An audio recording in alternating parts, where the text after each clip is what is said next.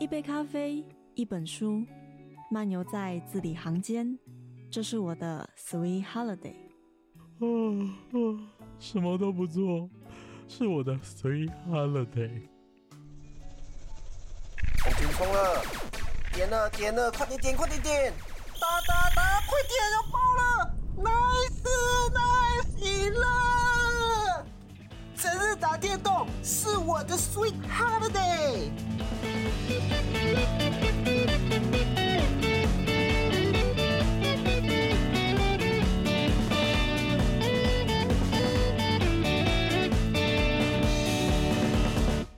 这里是 FM 八八点三慈大之声与 FM 一零三点七教广花莲分台。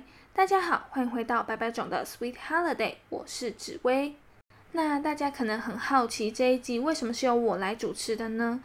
因为到时候可能会有一集是来正式介绍一下我自己，所以我在这边呢就先不要多做赘述了。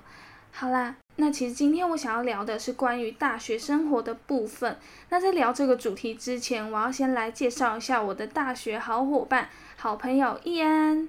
Hello，大家好，我是紫薇的好朋友易安。耶真的非常高兴可以邀请到易安来上节目。那因为现在刚好是放暑假嘛，然后据我所知，易安应该是蛮忙碌的，对不对？所以我要先来问一下易安，就是放暑假到现在都在做些什么呢？哈哈，就是我这个暑假完全没有闲着呢。呃，首先第一个我先讲出去玩的部分好了。嗯，对我这一次第一次出了离岛，哎，呃，之前是去日本，但是我从来没有去过台湾的外岛，像是澎湖啊、小琉球之类的。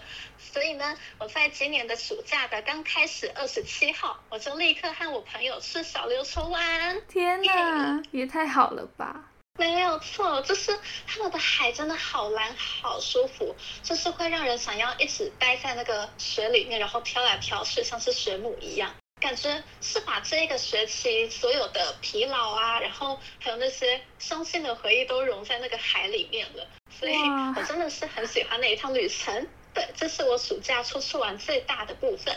第二点呢，就是我有回到花莲去带一个广播营，哦，然后其实这个广播营，如果紫薇去的话，应该也会很适合，就是带小朋友的部分。哦，我看你的动态，就是有 po 一些小朋友啊，在我们的电台广播室里面这样子。对对对，没错。可是，呃，我虽然是很喜欢小孩子，可是呢，他们的吵闹程度还有不受控制的程度，好像有点超出我的预期。因为他们甚至会在录音室里面跟我吵架，然后好吵架的原因是呢，他们在录音的时候，然后可能有一个小朋友不小心动到椅子。然后椅子就会发出滴的声音，然后我们就会跟他们讲说，好，那这一段我们要重新再录哦。然后他们就开始在找说是哪一个人发出这个声音，然后就全体在那边说，哎，你干嘛发出那个声音啦？然后一开始是两个人在吵，然后接下来六个人都在吵，我真的快要啼笑。哇，那一定真的很崩溃。没错，那我想问紫薇有这样子的经验吗？嗯，我目前带过的小朋友几乎都是亲戚家的小孩，但是我带他们的时候，几乎都是那种一两个，就是好像也不会到吵起来的程度，因为就是你知道周边都是一一堆大姐姐、大哥哥这样子，然后他们就是小孩就一两个，就我们就是跟他玩，所以好像也没有到吵架的程度，但是难带的程度，我觉得我能理解你为什么会觉得小朋友虽然很可爱，但是有时候又觉得他很可恨，你知道吗？没错，我真的是发疯哎！哦，所以对啊你们当初就是呃一群大哥哥大姐姐，然后带可能几个小朋友，就两个这样嗯，没错。啊？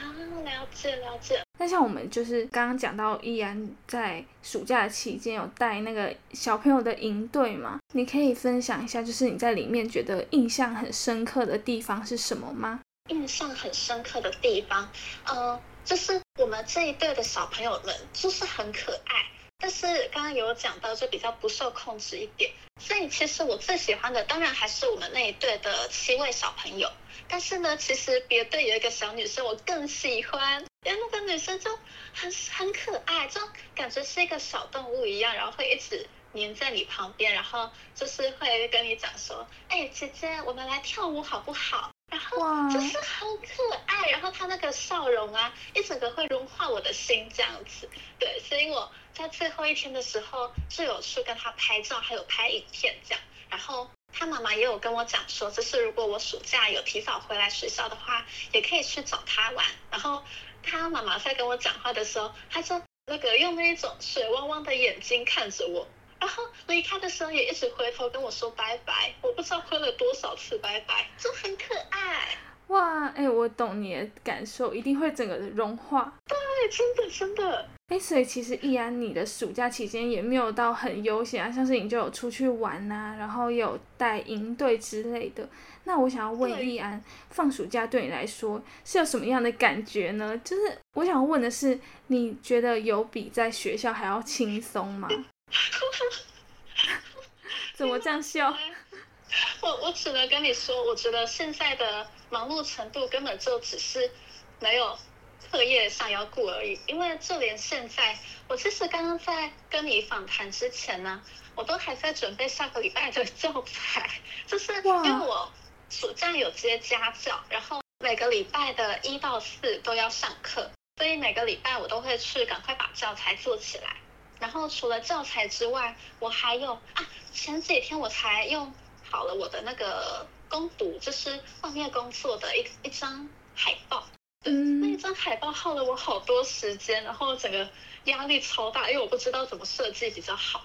对，所以那个时候就压力太大，然后我就额头狂长痘痘。哇，真假的？是一个痘痘女子，就是呃，我觉得是我人生中长最夸张的一次。完蛋了，压力太大了。没错，所以我暑假真的就只是少了课业上要顾而已，就包括外面的攻读，还有电台那些剪辑，然后还有社团，还有家教，就都还要顾。所以也，嗯，我只能说暑假可以待在家做这些事，就比较特别一点了。嗯，我也觉得，就是暑假可以在家，其实也算是自己自由分配这些。时间，然后去做这些事情，所以我觉得，虽然在学校就真的要顾课业啦，但是我觉得如果暑假你做这些事情的话，也没有到很轻松。真的没有。那紫薇的暑假呢？我的暑假目前是还没有出去玩的部分，然后我在家的话就是做做广播，然后还有做最近有接一个攻读，然后就是剪剪片这样子。啊，了解了解。好，那我们就是扯的比较远了嘛，那我们就拉回来，因为刚刚有问到依然说，就是大学暑假有比在学校还要轻松吗？那我觉得可以聊到，就是说国高中的暑假来做一些对比，因为像国高中的话，就是中间都有一大段的舒服的时间。那你觉得大学的暑假比较，你会比较喜欢还是国高中的那种？虽然是只有要上课，然后读书这样子。比较轻松还是大学的？我自己的话会觉得说大学比较好，就是我会觉得大学是可以更衔接到社会里面，然后像是我们有学到专业的就是广播啊，然后还有像写新闻稿那些，然后包括就是可能在外面有接的一些工作，然后还有像是我现在在做的家教，就是。那都是高中还有国中不会去接触到的领域，所以就我而言的话，会觉得大学会比较就是可以，嗯，让我学的更多，然后也让我对未来会比较清楚，然后比较有保障这样。可是呢，可是如果要说最喜欢的暑假的话，我还是会选高中的。哎，真的吗？为什么？因为好说了，你先不要笑我哦。好，就是。我其实高中的暑假就，你刚刚有讲到说，我们高中有暑辅，嗯，对，然后暑辅的话，大概都是会占了整个暑假的一半，然后都是学校上课，对啊，我会觉得其实暑辅我还蛮喜欢的，因为可以和同学继续一起上课，然后但是有一点就是说，我们暑辅结束之后会紧接而来。补考还有重补修，对，这就是我但是你会笑我的地方。我的数科还有理科永远都会被当，所以我都会。没事了。然后，然后，所以我我比较喜欢高中暑假的原因就是，我们去补考还有重补修的时候，就算你身边的，就是你班上的朋友们都没有要去补考或者是补修，但是你只要一踏进去那个重补修的教室，你就会看到你其他认识的朋友，然后坐在里面，然后对你说：“哎、汤一样你也来了哦。”这样子，就 是这样真的蛮好笑的。很好笑，就觉得蛮团结的哦。原来你们也在，好，那我不孤单了的这样子的感觉。哦，对，像讲到重补修的话，我自己也是在高一的时候有重补修过。假的？我是没有，我是重补修自然课，只有自然而已耶。就是我记得好像是地科跟化学吧，好像是化学没错。对，那时候也是重补修啊，可是真的你你就不喜欢，你就没有很喜欢自然了，然后还是要多上这些课，真的是很痛苦，所以就是告诉自己以后要认真一点这样子。对，真的。可是我问你哦，你的那些成绩是怎么拉上来的？因为我知道现在还是不知道要怎么读比较好。我好像也没有什么读书的方法，就是能记就硬记这样子。啊，能记就硬记。哈，我已经很努力在记了，可是还是会差一点，可能五十。我有一次是五十九点四被当掉，我我太夸张，真的就差一点就不用补修那个理科了，哦，气死我了！你没有去求求老师，啊，没有，我不跟别人低头，好好好笑。好笑。好啦，那既然都聊到大学的暑假了，那目前的大学生活，我们也可以跟大家分享一下我们都在做什么。像是我觉得可以跟大家分享一下，就是我们为什么会接触到广播这一块。好啦，那由我来分享，然后等一下应该会直接 Q 到紫薇哦。没没问题。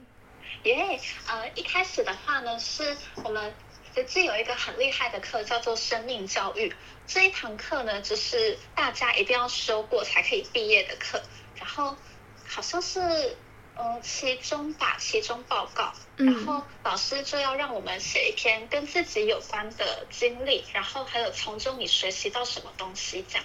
然后我那个时候就有写到说，我之前因为声音的关系，就大家会有说可能比较做作啊之类的，但是这就是我自己的声音嘛，我错，根本对，这没有办法改呀啊这就是我自然的声音，又不是真的是刻意装出来的。对，然后我就有把这一件事就写在我们的报告上面，然后就是有在报告上面写到说，但现在我已经比较就是不会去在意别人怎么说了，然后主要就是以自己觉得说自己是对的，然后其他朋友也都会跟我讲说，你不要去在意那些闲言闲语，对，然后大概我就是写了这样子的报告内容，结果呢，没过几天我就收到慈大之声的 email 寄过来一封信给我。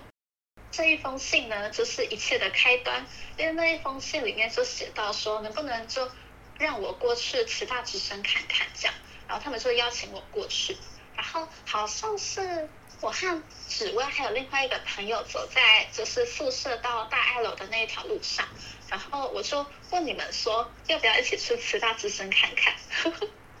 哦，对，我记得就是那时候你就问我们说，因为那时候其实我们也没有到很熟，就是一起去上课的部分这样子。对对对，没错。所以，嗯、真的是透过广播这一件事，然后因为那个时候紫薇还有那个朋友就答应，然后我们就一起去十大电台那边做报道。对 报道对，然后我们还立刻就参加比赛，这样。就是因为这样子的关系，所以我和紫薇最后就继续待在电台，然后也是学了很多不同的技巧，然后更重要的是，我们才刚上去电台那边，然后老师就让我们去用一个很大的节目，就剪辑那样子，对，哇真的是压力山大哎、哎，可是我觉得那一段时间我还蛮开心的。哦，真的，对，因为其实我那时候会答应你，是因为我觉得，嗯、可以去尝试看看。对对对。然后那时候老师不是就跟我们讲说，诶，要用另外一个节目，就有点类似新闻的那种节目这样子。所以没错，对，所以那时候我其实还蛮开心的，就是可以尝试到新闻的这一块领域。啊，没错，真的，我记得紫薇非常喜欢新闻新闻稿啊，然后还有主播这样子。对对对，但那时候就是经验蛮不足的，所以那时候就是只有先念新闻稿。可是这样子我就觉得很开心了，然后老师也一步一步的训练我们，然后想要把我们两个训练成就是，哎，会找新闻稿，然后会改新闻稿，然后又会剪辑，就是什么都自己来的那一种。没错，没错。然后在这边我要夸奖一下紫薇，对，这是我们刚到那边的时候，刚到电台的时候，然后因为秀芳老师就会教我们很多念新闻稿的技巧，还有剪辑的技巧。然后呢，我们都在那边直接撑过来了，对，我们撑过来了。没错，一下的时候疯狂剪辑那些十大校园周报之类的，哎，真的是一个很好的回忆。我们在那边直接升等。对，然后那时候我们还剪辑到那种晚上九点十点，然后已经快那个门禁了。没错，然后还有秀芳老师请我们吃的馄饨汤，还有哎是什么？好像杏仁汁吧，就真的很怀念那个味道，就是有种老师在帮我们加油鼓气的感觉，那感觉超好的。对啊，就是我们我们可以就是剪辑到都没有吃饭也没有关系。对对对，只要可以学到经验啊，然后还有最后成果是很好的，那我们就已经心满意足了。对，然后真的谢谢紫薇一起撑下来了。没有，我也很谢谢你，就是让我有这个机会去尝试到广播，不然一开始其实大一的时候我还蛮有点彷徨，说哎自己未来想要做什么。嗯，不行，我觉得我应该更感激你。太好笑了。感激大会也现在，没错。好，那我在最后想要问依然，就是可以跟大家分享一下自己未来，呃，可能想要从事什么样的工作领域吗？啊，我自己想要的工作领域，我可以分享我最梦幻的工作领域吗？可以。就我想要成为唱跳歌手。我就知道你要讲这一个。你果然很懂我哎哎，可是这是真的梦想哎，就对，这会被我摆在第一个，但是是呃不可能实现，但是我又很想要让它实现的梦想。没错，跟我一样。对，那是的话也是唱跳歌手啊。呃，我觉得我可能不会局限于唱跳歌手，就是我以前的梦想就是想当艺人这样子而已。啊，对耶，哎，那如果有甄选活动的话，你有试吗？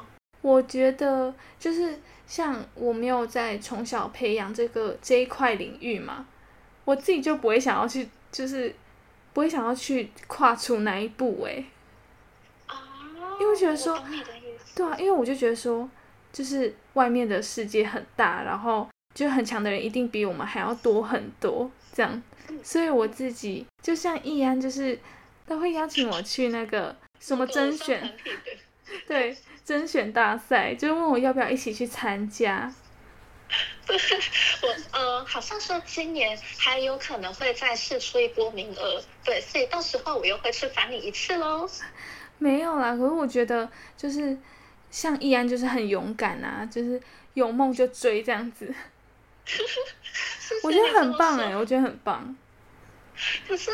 嗯，也或许会有人觉得比较自不量力吧。可是我自己也不是完全没有去努力这个区块，所以我还是希望他至少让我第一阶段过。我觉得你有去尝试，就是去报名，我觉得就已经跨出很大一步了。你真的很会鼓励人呢。没有，我真的是我自己真心觉得说，哇，你也太厉害了吧！然后为了这个报名，然后去拍照啊，然后去就做一些东西这样子。我觉得这很棒啊！紫薇，love you，真的 love you 呢。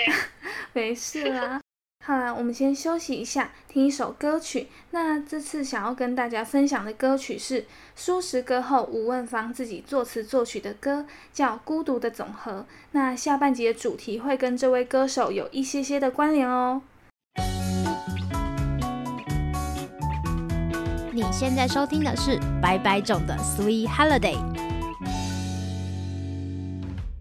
Hello，大家好，欢迎回到白白种的 Sweet Holiday，我是紫薇。那我们先来欢迎一下来宾好了，这一集的来宾一样也是易安。Hello，大家好，我是易安。耶，真的很欢迎易安来上我们的节目。那上一集呢，我们聊到了大学的生活，我们先谈到了放暑假，然后再讲到我们为什么会接触到广播。那这一集呢，我们想要聊的主题是有关于素食的部分。那在此之前呢，我要先讲一下，就是刚刚为什么想要播放这首歌曲《孤独的总和》。那因为其实这位歌手也是一位素食者，我还记得他那时候就是几年前有来学校做讲唱会。然后谈到的主题也是有关于自己为什么要吃素啊，以及在吃素之后有什么样的转变之类的。那聊到这个主题，我就想要先问一下易安，也是一位素食者吗？没有错，我是从今年四月的时候开始吃素的。哦，哎，为什么会想要吃素啊？哦，这其实是有两个原因。第一个原因呢，是因为我目前在外面的攻读是负责推素的，对，然后它是一个推素的一个外送平台，然后我在里面是主要是负责行销啊之类的工作内容，所以我就觉得说，哎，我在做这个推素的工作，那我还吃荤的的话，我会不会太对不起我自己了？哇，真的很棒哎，谢谢。然后第二个原因的话。就是有一个对我来说蛮重要的人，他吃素，对，所以呢，在我碰到他之后，我就好，那我也来吃素好了。就是综合这两点，就让我可以下定决心，真的开始吃素了。对，哇，那我很好奇，就是易然在吃素之后呢，你有什么样的转变吗？像是。嗯，看到肉也不会有特别的欲望之类的嘛，因为像之前就是你不是一开始就是吃素的嘛，那一开始就是转换成吃素的时候，看到肉的时候会不会想要说，我还是比较吃素这样子？哎，呃，其实我不会有这个想法，哎，就是看到肉的食物我会有欲望，可是我并不会想要去吃它。对，然后最明显的例子就像是我的好朋友指挥啊，最喜欢吃咸酥鸡套餐了。然后，然后他在吃的时候，他还会拿到我面前，然后在我的鼻子前面就绕绕绕，闻 到那个咸酥鸡的味道。我真的是谢谢他哎。哎，这样讲好像有点坏哎。啊，对，但是啊，我要帮你扳回一城，就是只为他还会多点一个薯条，就是第一点是他喜欢吃薯条，第二点就是他这样就可以给我吃。哦天哪，怎么那么窝心啊，陈子薇？因为像我们朋友们就是可能点了不同的东西，然后就会互相分享，我觉得这蛮棒的。对对对，真的。然后其实我看到肉的东西不会去吃的最大原因，就是因为我刚刚前面讲的那两点，就工作，然后还有重要的人，就这两点就会让我不会想要去打破这个吃素的禁忌这样子。所以我觉得，如果你想要挑战吃素的话，一定要找到对自己来说最重要的原因，然后那个原因就可以支撑你走下去哦。我也这样子觉得，如果我未来有找到这样子的原因的话，搞不好我也会转念想要吃素哎。对，我觉得紫薇要转的话，一定会很容易，因为你很常会吃素的东西了，就基本上在花莲就很常都会吃到素，所以你要转的话，一定会非常容易。是没错啦，其实我们学校的餐厅有分两边，然后一边是学餐区，另一边是教学区的部分。那在教学区这一边卖的东西就比较多元，但是他们唯一的共同点就是餐点都是素食。没错。然后如果学校有活动的话，副餐点的话呢，也都是素食为主。所以我想要先问易安，就是你对于学校餐点是素食有什么样的看法呢？我觉得既然是慈济的学校的话，那素食是很就。很合情合理，然后，但是就我而言，我不太喜欢同心圆的素食自助餐，对我觉得那有点太油，然后味道又太单一了。但是我要讲一下，我觉得福田楼的那个餐厅啊，很好吃哎，他们的蛋饼真的是一级棒。我知道，因为在今年的就是快放暑假之前，我们还蛮常去吃的。对，超级长哎！从你第一次答应我们一起去吃福田楼的时候，哦，我当天还有写到日记里面，然后我的标题是这样子：今天是个值得庆祝的日子，因为只为和我们一起去吃福田楼了。怎么那么好笑？因为真的太值得庆祝了。好啦，这样子好像我以前都不太常跟你们一起出去，哎，没有错。那我其中还有很好奇一个点，就是因为刚刚前面有提到，依然是一位素食者嘛，然后其实学校的餐点也刚好都是素食，但是如果有时候比较想要吃外食，像是我觉得尤其是外送的部分，因为有一些餐点它并没有附照片，然后食物的名称又没有写清楚说是不是素的，像是可能炒面啊，你也不知道它里面会不会有肉。所以我其实蛮好奇，易安在外送的方面，你觉得对素食者来说是便利的吗？我必须要说，非常非常的不便利。对，就是我先提出我的两个观点。第一个观点就是，我只要是点外送平台上的东西，然后我会附注说不加肉这样子。可是他的不加肉，他觉得就是不加肉片这样子就好。问题是。我们可能有时候订锅烧意面啊，不然就是火锅之类的，它里面会有一些火锅料，那火锅料都是鱼浆去制成的，然后所以我打不加肉，然后我甚至之后变成不加任何的肉制品，那他还是会给我那些火锅料，他只有把肉片挑掉而已。啊，对，这是我第一个觉得为什么他们不要就真的把那一些有鱼浆的东西挑掉，然后很麻烦之外，第二个点就是。我用同样的价钱，可能八十元，然后买了一一碗锅烧意面，然后但是过来的时候，因为我跟他们讲说我不要加肉那些东西，所以过来之后，然后我把火锅料挑给我的室友他们吃，那我剩下的就只有汤、意面、蛋还有高丽菜，结束，我就觉得说我花八十元，然后只吃只吃到那些东西，我就觉得好不划算。因为花的钱还是那么多，但是其他人就吃那么多的就正常的料，但是我只能吃可能三分之一左右，我就觉得很不划算，所以我之后就不太会用，就是市面上比较常看到的那两个订餐平台。哦，哎，那这样子的话，其实听起来真的对素食者蛮不方便，因为有时候其实你在备注上面加一些文字说，呃，可能不要加肉啊。可是他们还是会，有时候可能太忙了，也没有注意到，然后就还是会加肉进去，或者是其实价格上面也会蛮不对等的，就是可能你没办法吃到肉，可是他给你的，他算给你的价钱还是有肉的，所以我觉得，真的是蛮不方便的哎，真的，我真的是。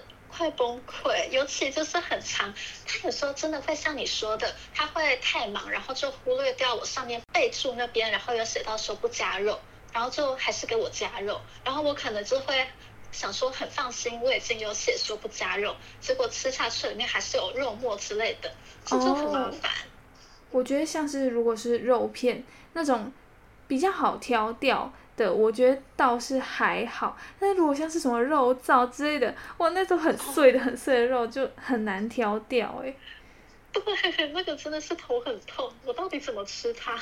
对啊，哎，那如果是这样子的话，就是会不会减少你使用外送平台呢？哎，其实会，像是后半期我就已经不会再用市面上看到的那两个外送平台去订。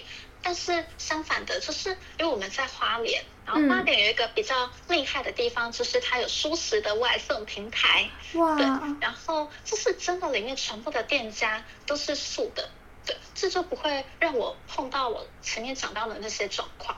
对，所以我现在都是用那个花莲特有的舒食订餐平台来订。哎，那真的很棒哎！可以来详细跟我们介绍一下这个平台吗？可以可以，我就以一个使用者的角度去讲，对他，因为他就是有三个特点，就是定点、定时、定量，就是他们会直接让你，可能我在今天订餐，然后订明天的十二点要拿餐，那这样子的话，我就是今天先在那个平台上面滑滑滑滑到可能哎有素的寿司哎，那我来吃一下好了。那我明天就是可能课上到十二点，那我就去一个据点，就他们设置的一个取餐点去拿我的餐。然后他们主要开的点都会是比较聚集在人多的地方，像是静思堂之类的。然后学校里面也有，我就可以很方便的直接去我们学校里面的那个订餐的地方，然后去拿我的餐点，而且我们回到宿舍之类的地方，然后去吃，吃完之后我们就稍微把残渣用掉，然后直接把它放回去我们的那个据点就可以了。就在三天之内放回去，然后他们就会去经过严格的清洗过程，然后就可以再把那些餐具拿去循环利用，因为他们的餐具都是环保餐盒，就不会让客人需要自己去清洗那些餐盒，然后也不会制造一次性的垃圾，这就对环境是一个很好的帮助，因为大家都知道一次性的餐具都会多么的伤害这个大自然，所以像我订餐的那个平台的话。都是使用环保餐盒去盛装每一个素食的餐点，这你不觉得很棒吗？它是聚集了环保还有素食，哎，这超赞的！哇，哎，真的很棒哎。那像依然刚刚讲到，就是循环餐具的部分，呃，你平常有使用过？可能就是在别的餐厅啊，或者是外送平其他的外送平台之类的，有使用过循环餐具吗？嗯，哦。没有使用过循环餐具，哎，我是在这个素食订餐平台上面才有用到循环餐具，然后也才知道说这个到底有多么的厉害，然后多么的环保。哦，那我想要问一下，就是你觉得这个素食外送平台啊，那它的循环餐具的在清洁上面要怎么样才可以让顾客就是？像你以你使用者来说，你要怎么样才可以达到使用者觉得是很干净，然后我也可以很安心的去使用的呢？啊，关于这一点呢，因为我一开始在订这个平台上面的餐点的时候，我也有怀疑过，那这些餐具他们是怎么去清洗的？嗯，所以我就有上网去爬文一下，然后发现呢，它有很多就是新闻稿啊，然后甚至是有 YouTuber 去拍影片。然后就是有把他们的清洗的那些过程、那些步骤全部都拍出来。哎，我看了就觉得很安心，因为他们真的是层层把关下来，就不会觉得说你拿到这个餐盒其实只是他们随便去洗一下的而已。嗯，他们是真的有经过严格的审视，所以每一次我们在订餐的时候，那个餐盒真的都是很干净的，这点不用担心哦。哦，哎，那我觉得有这个熟食外送平台的出现，就是可以让在地的，就是花莲人啊，或者是来花莲读书的同学们，若是自己是吃素的话，感觉蛮方便的哎。对，真的可以推荐给广大的花莲市民们，真的是很方便，尤其尤其是像我这种就刚踏入素食界的人。那这个平台可能会对你比较有利一点，因为它其实上面的餐点都不贵，然后你也不用去担心说会不会像其他两个订餐平台上面都会碰到很多肉的东西，你就只要点那个素食订餐平台上面的食物的话，全部都是素食，就完全不用去 worry。哦，诶，那刚刚依然讲到价格的部分，因为像是其他的两个。非常大的外送平台，他们的价格就在平台上面的价格，然后跟餐厅实际的价格会有一些落差。就是那你在素食外送平台上面，就是你在买这些餐点的时候，有没有去比对过价格上面有没有差异呀？哎，我有哎，就是我有一间我很常订的餐厅，然后我有一次就真的很好奇，说，哎，那它和它原本的店家上面的价格到底有没有落差呢？于是我就去查，哎，一点点都没有落差，还真的是直接搬过来的，超酷。哦，哎，那外送费的部分呢？你问到一个好问题了，它外送费是零哎，哇，零哎，zero 哎，超棒的。哎，所以是他现在的外送的路线是都是学校或者是静思堂吗？啊，他还有送到呃县政府也有，然后静思堂也有，然后还有像我们学校的勇士合作社的话也有。像我们两个的话，最近的就是勇士合作社。哦。对，然后对，然后你刚刚有讲到说外送费，然后真的是零之外，我觉得还有一点很棒的是。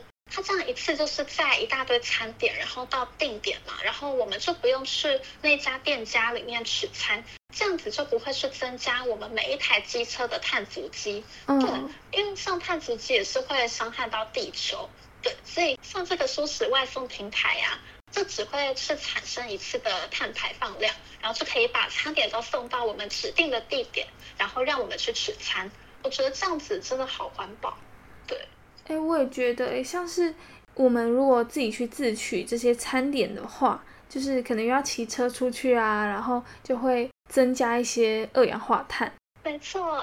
然后就是像这个这个平台呢，它就是没有外送费，然后又可以帮我们送到我距离我们比较近的地方，让我们走路就可以到了。我觉得这个部分真的蛮方便的。